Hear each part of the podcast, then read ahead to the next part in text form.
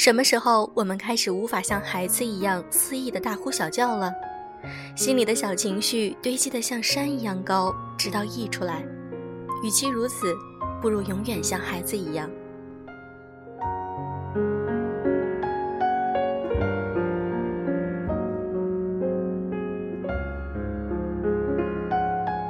用声音触碰心灵，各位好，欢迎大家来到优质女纸必修课，我是小飞鱼，好久不见，大家六一过得如何？希望我们每一个人的心里，都有一片最干净、纯粹的地方，是属于我们儿时，也是属于我们长大后。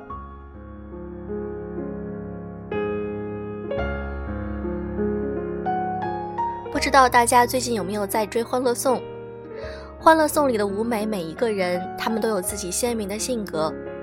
也许原生家庭对他们来说，他们的成长环境真的非常重要，形成了他们不同的性格。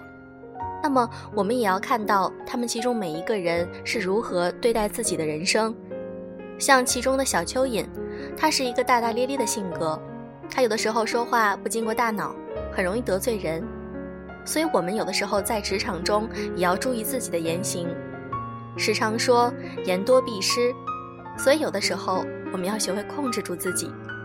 今天，我想和大家分享一篇文章。真正聪明的人懂得管住自己的嘴巴。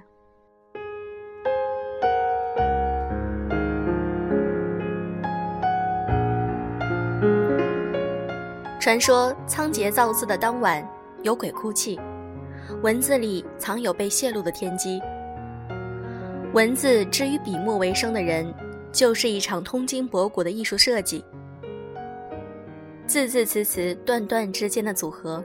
在日式的搭文配句中，多少能体会并表达出一些神秘天机下的文字智慧。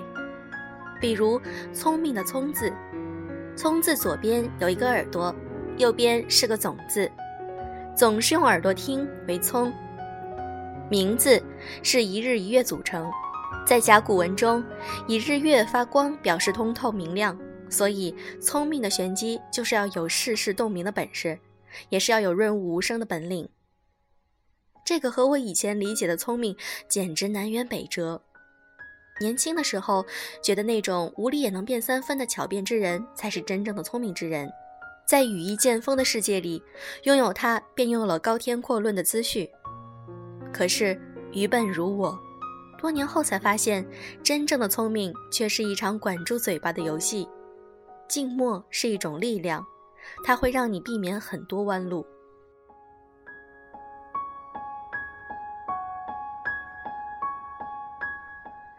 能管住嘴巴是一种能力。我们在职场都明白，有三种人升职最快：一是手上有足够人脉，可以为公司带来效益的人；二是有足够背景，可以为公司遮风挡雨的人；三是业务精湛、话又少，让公司踏实放心的人。虽然第三类人他们远没有第一二类人耀眼，但这一类人有一个特点：他们不多言语，擅长埋头苦干，能顺利高效地完成自己所有的工作，很得到领导的信任。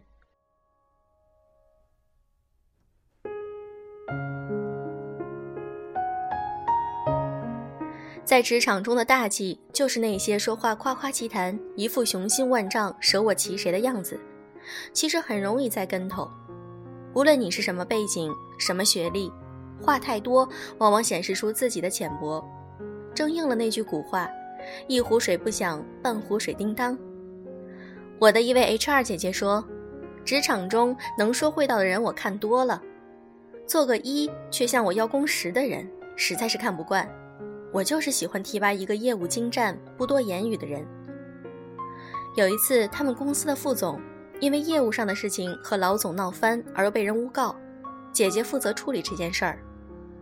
调查组成立的时候，那位副总的下属为了溜须老总表明立场，都来姐姐这里无中生有，大放厥词。墙倒众人推，调查的时候，所有人都说这位副总的坏话。姐姐与这位副总共事多年，对他还是有所了解的。姐姐职场混迹多年。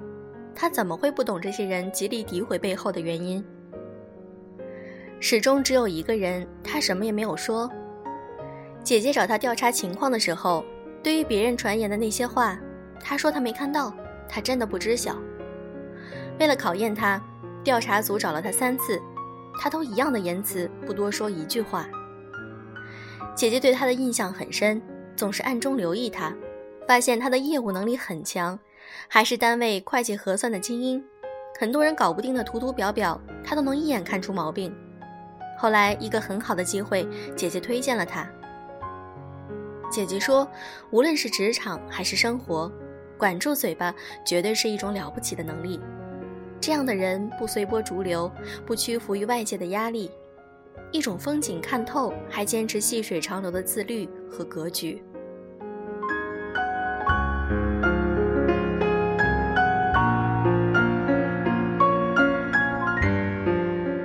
能管住嘴巴是一种修养，修养如曾公，也走过不会闭嘴的弯路。咸丰元年，太平天国运动爆发，曾国藩直接指出了皇帝的三个缺点，自然是犯了天威，引得咸丰龙颜大怒。幸亏要臣的劝阻才作罢。曾国藩自己是一个清官，又希望别人也是清官，看到满朝文武个个都贪财好色，他口无遮拦地批判这些官员。结果得罪了众多大臣，几乎成了公敌。咸丰二年，曾国藩终于逃离了处处是敌的北京。然而，即使离开京城这个是非之地，曾国藩的境况也好不到哪里去。他那多言多语的个性，又把江西的官员给得罪了，结果也是处处碰壁。经过这么多的磨难之后，曾国藩终于悟出了都是多言惹的祸。于是他下定决心，在生活与工作中处处留心，每天把见的人说的话通过日记记录下来，以此反省自己的言行。通过一段时间的修炼，曾国藩好多言的毛病得到了根治。曾国藩写信给他的好友，语言有了很大的改变，连好友都觉得曾国藩像变了一个人。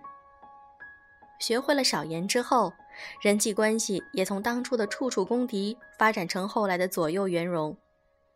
所以，曾国藩教育儿子曾纪泽说：“自古以来，讲兄德治败的道理大致有两条，一是长傲，二是多言。包括俗语中‘言多必失，三思而后行’，都是前人智慧的结晶。能管住自己的嘴巴是一种智慧。”最代表一个人的修养。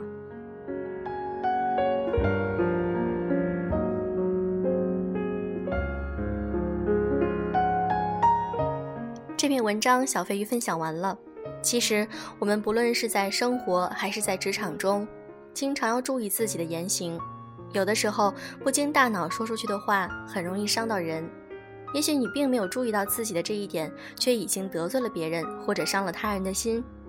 这样对自己也是一件非常不利的事情，所以在我们做事说话之前，都要先想一想。时间长了，自然成为一种习惯，你也就不会觉得累了。好了，今天的节目就是这样。如果你想看文稿、背景音乐、图片的话，可以添加我们的微信公众号，在微信的搜索栏中直接搜索“优质女子必修课”就可以啦。祝大家早安，晚安。